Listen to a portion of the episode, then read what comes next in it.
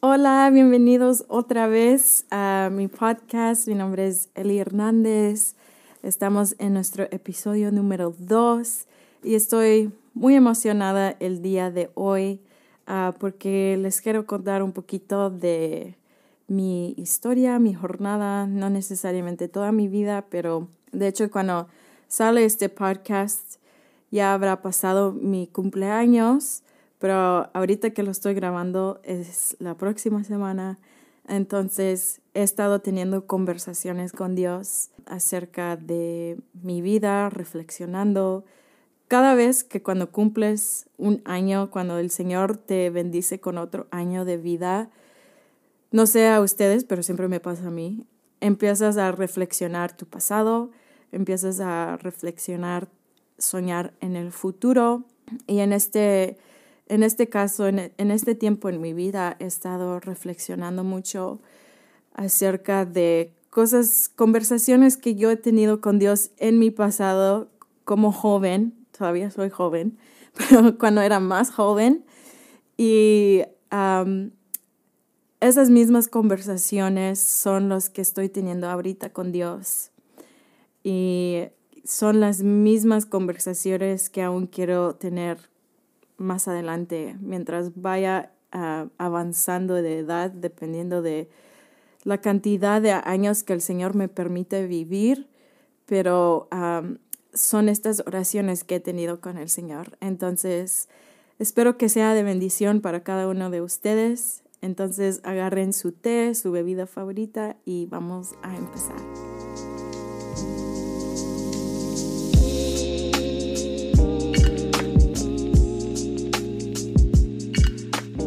Entonces voy a estar cumpliendo 29 años.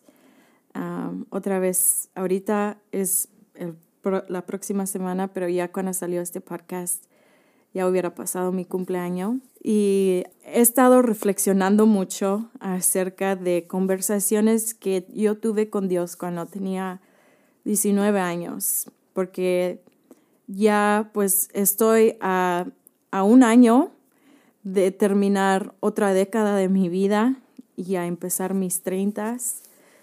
Y me recuerdo que cuando tenía 19 años y cuando iba a cumplir los 20 años, pues era algo muy especial para mí, porque, y creo que es para todos, ¿no? El que ya es tu último año de joven y ya estás empezando tu vida de adulto, aunque creo que empiezas ya a ser un adulto ya, ya como a los 26, 25 años, o por lo menos eso me tomó a mí. Entonces, ah, como que era un big deal, era algo grande, era algo emocionante, a la vez un poco, me daba un poco de ansiedad, como que ya tengo que hacer decisiones como de adulta. Obviamente en los 20 pues tienes esta presión o te sientes abrumado porque ya estás empezando tu vida de adulto. En inglés se dice que es como esa temporada donde es como el cemento mojado, el cemento que todavía puede ser moldeado, porque estás tratando de construir un fundamento en tu vida, estás haciendo decisiones acerca de tu carrera, acerca de tu futuro, acerca ya de tu economía, acerca de muchas cosas en diferentes áreas de tu vida. estás tratando de buscar un trabajo, estás tratando de hacer dinero, estás tratando de ahorrar, estás tratando de soñar. Tienes como esto y también se conoce como un tiempo de libertad, ¿no? De independencia. Ya a los 20 eres un poquito más responsable en ese sentido, puedes estar tomando decisiones tú mismo, ya tienes la libertad de saber cómo manejar, puedes decidir cómo manejar tu tiempo y cosas así. Entonces, es un poquito abrumador el poder pensar en estoy comenzando mis 20 y eso fue para mí. En ese tiempo me recuerdo, ni me recuerdo que que hice en mi cumpleaños. Probablemente mis, mi, mi familia me celebró y hice algo con mi familia, pero lo único que sí me recuerdo es que ese día quería ir al cuarto de oración, porque en nuestra iglesia local teníamos un cuarto de oración y me recuerdo que era un sábado. No había muchas personas, era un sábado, entonces casi nadie estaba allí. de hecho estaba solo y estaba el, la transmisión del cuarto oración de, de IHOP, que es un cuarto oración 24/7, de hecho, que es donde ahora yo soy parte con mi esposo. Estamos aquí en la ciudad de Kansas City. Pero estaba allí y en mi debilidad, yo quise ir a la casa de oración como un señal, como profético, al decir, Señor, te estoy dando mis veintes te estoy dando esta temporada de mi vida. Obviamente yo ya había dado mi vida a Jesús, había aceptado a Jesús como mi Señor, mi Salvador de mi vida. A los 14 años dediqué mi vida al Señor, me bauticé y estaba en mi debilidad como joven amando al Señor con todo lo que yo era. Y cuando llegué a estos 19 años, el día de mi cumpleaños, a los 20 años, dije, Señor, yo te quiero dar lo mejor de mí. No solo quiero darte lo que es suficiente, te quiero dar aún más. Te quiero dar la fuerza de mi juventud. Tengo algo que yo sé que ahorita lo tengo, pero más adelante tal vez no lo voy a tener, que es el tiempo. Ah, no estoy casada, soy soltera y te lo quiero dar a ti. Te quiero dar todo lo que soy a ti. Es, es discipular, es orar, es involucrarme, es hacer todo lo que es necesario. Yo te lo quiero dar a ti. Quiero ver que 10, 20 años atrás, cuando yo vea mi vida, los 20 años que yo di lo mejor de mí a ti. Y en mi debilidad y en mi deseo pequeño, susurré esta oración al Señor. Señor, te quiero dar lo mejor de mí. Y ahora viendo hacia atrás, viendo que vivir eh, a los 20 años en una ciudad como Los Ángeles, porque allá vivía, era muy difícil poder caminar esta oración que yo le hice al Señor, porque en Los Ángeles siempre hay un, un nuevo lugar de café, un nuevo restaurante, siempre hay un nuevo parque temático, siempre hay distracciones, siempre hay algo que hacer, algo nuevo que ver, algo nuevo que que tener la experiencia y pude disfrutar de eso con mis amigos, mis amigas, a, su tiempo con mi esposo también, porque allá nos, conocimos, pero no quise dar lo mejor de mi vida, mis veintes, a cosas innecesarias. Yo tenía este deseo de poder invertir lo mejor de mí al Señor.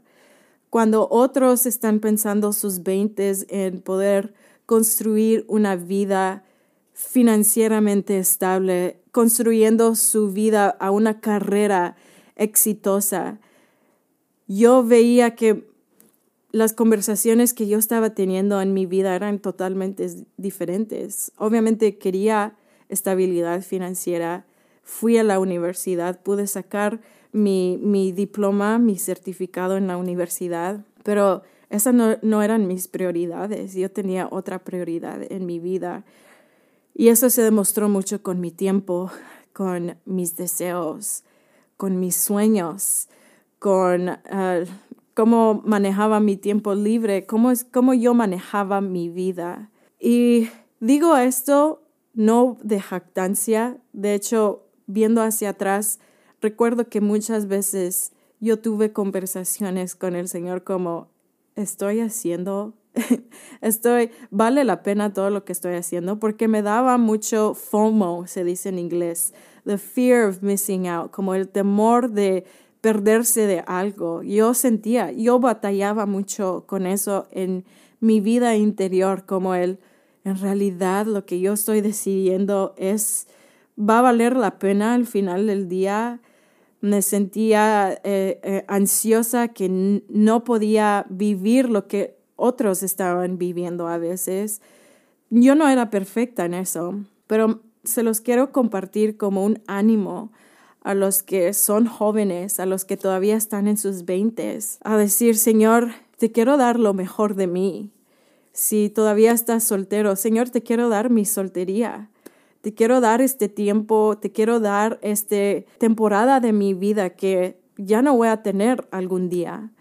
Se va a cambiar algún día.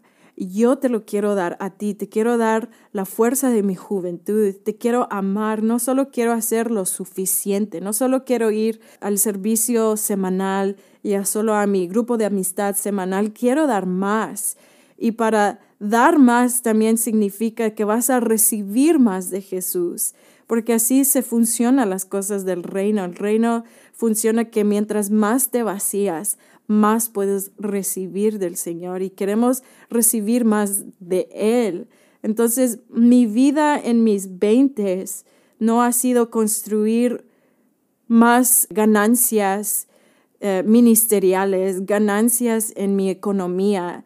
No ha sido eso mi enfoque, por la gracia de Dios. Y creo que el Señor está levantando a una generación y no solo una generación, cuando decimos una generación, a veces pensamos, oh, es que son los jóvenes. Pero también te quiero retar a ti si eres, ya estás en tus 30, tus 40, ya eres mamá, ya eres abuela el Señor también está levantando entre nuestra generación, que es de 100 años por medio, en nuestra generación, en los que están de 50 años, los que tienen 20 años, los que tienen 15, los que tienen 60. El Señor está levantando a la iglesia, al cuerpo de Cristo, al decir, no estamos satisfechos en solo dar lo que es necesario o lo que es suficiente, queremos dar más.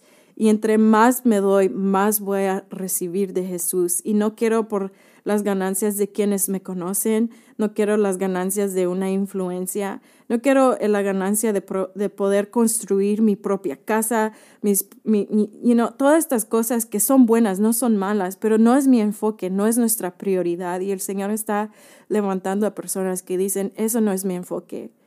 Mi enfoque es en dar mi mejor el Señor. Y la historia que siempre ha conmovido mi, mi, vida y oro que yo pueda hacer como esta mujer es de María de Betania en Juan 12. Y dice esto en el eh, versículo 3, dice, entonces María tomó una libra de perfume de nardo puro de mucho precio y ungió los pies de Jesús y los enjugó con sus cabellos y la casa se llenó del olor del perfume. Entonces Jesús está cenando entre muchos y entra María de Betania y ella tiene este perfume, este como un ungüento y ella lo derrama. Dice que era de, mucho de mucho precio, era algo valioso. No sabemos si ella tal vez lo estaba reservando para ocasiones especiales y que no iba a usar todo, tal vez un poquito cada vez cuando había una ocasión especial. No sabemos si ella tal vez lo estaba guardando para pasarla en, su generación o poder guardarla e intercambiarlo por dinero. No sabemos, pero era algo de mucho precio, de mucho valor. Y ella decide a derramarlo a los pies de Jesús y lavar los pies de Jesús con, con su perfume. Y para muchos fue un desperdicio. De hecho, dice esto en el versículo 4. Judas dijo esto. Preguntó, ¿por qué no fue este perfume vendido por 300 denarios y dado a los pobres? Entonces Judas está preguntando, aparentando ser generoso. Dice, ¿por qué no se pudo reservar este perfume para poder darle de comida a los pobres? ¿Por qué fue un desperdicio algo que era de tanto valor y se pudiera haber usado para algo más, algo que aparentemente se ve mucho más efectivo, bueno, aún piadoso. Y Jesús dice esto en el versículo 7. Entonces Jesús dijo, déjala, para el día de mi sepultura ha guardado esto, porque a los pobres siempre los tendréis con vosotros, mas a mí no siempre me tendréis. Y Jesús estaba diciendo, no, no estaba diciendo no les des a los pobres. De hecho, va contraria a lo que Jesús nos enseña en todos los evangelios. Pero Él está diciendo, lo que ella me dio no fue un desperdicio. Lo que ella me entregó se puede ver como un desperdicio. Aparentemente se ve como un desperdicio. El hecho de que tú estás dando tus veintes, el mejor de tu vida, la fuerza de tu juventud, se lo estás dando al Señor, estás buscando el rostro de Dios, estás dando tu sí, estás discipulando, estás predicando, estás evangelizando y al mismo tiempo estás cuidando de, de, tu casa, estás tratando de ser un hijo, una hija obediente a tus padres, estás cultivando amistades piadosas alrededor de ti, puede aparentar que tu, se puede ver que tu vida es un desperdicio a los ojos del mundo y a veces aún en los ojos de muchos en, en la iglesia, como puede ver este cuestionamiento, como, ¿por qué estás haciendo esto? Lo deberías de entregar lo mejor en este otro lugar, lo deberías de invertir en esto, lo deberías de invertir en lo otro. Pero Jesús dijo, déjala porque el día de mi sepultura ha guardado esto, para el día de mi sepultura. Y lo que él estaba diciendo es, de hecho, lo que ella está haciendo no es un desperdicio, está bendiciendo mi corazón, está conmoviendo mi corazón, porque ella me está preparando para mi sepultura. Ella me está preparando, está preparando mi cuerpo, porque yo voy a morir. Y muchos de ellos ya habían escuchado, los discípulos ya habían escuchado a Jesús decir, me voy, voy a morir. Y ellos todavía no lo podían entender. ¿Cómo que te vas a morir? Tú eres el Mesías, tú vas a estar aquí con nosotros. Y tomaron su presencia a la ligera, tomaron que Jesús físicamente estuviera presente con ellos, algo que era ya normal y que siempre iba a ser así. Y Jesús dice, no, yo me voy y ella ha bendecido mi corazón. Ella me ha bendecido, me ha dado lo mejor de lo mejor de que ella tiene y ha bendecido, ha conmovido mi corazón porque yo me voy. Entonces Jesús no está diciendo, no les des a los pobres. Él estaba diciendo, los pobres siempre vas a tener, pero ustedes no entienden, yo me voy. No voy a estar aquí físicamente hasta que regrese otra vez y todavía estamos esperando que regrese. Y Jesús dice, lo que ella hizo no fue un desperdicio, conmovió mi corazón. Y a veces, aún en nuestra debilidad, en cualquier edad, temporada de, tu eh, eh, de la vida que te encuentras, podemos tener esta lucha interior, en nuestro interior, como en realidad vale la pena dar, dar esto al Señor. En verdad vale la pena estas decisiones que nadie más ve y el Señor dice, sí, vale la pena. Muchas veces cuando yo me hacía estas preguntas y yo estaba luchando en mi corazón, ¿vale la pena todo esto? No sé, estoy, siento que estoy dando mi todo, siento que no tengo tiempo de poder ir a estos lugares, de distraerme, de ser una joven de 20 años en Los Ángeles. Y el Señor me dice, no, no fue un desperdicio. Tú conmoviste mi corazón. Y esa, eso es lo que yo quiero vivir. Y aún en, casi entrando a mis 30, mis 30 años, me encuentro diciéndole, susurrando la misma oración al Señor. Señor, te quiero dar lo mejor de mí, te quiero dar mis 30.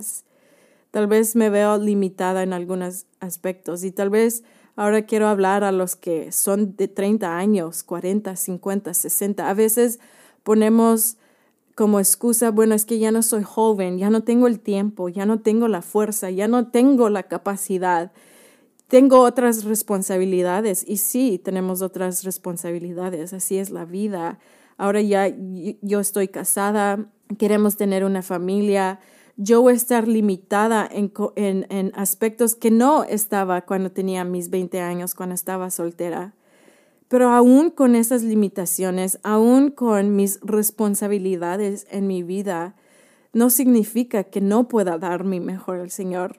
No significa que me pueda esforzar en dar mi mejor al Señor. Y no es de decir, descuida de tu matrimonio, descuida de tus hijos. No estoy diciendo de eso. Estoy diciendo en el tiempo que tienes, la capacidad que sí tienes, dárselo al Señor y no va a ser un desperdicio.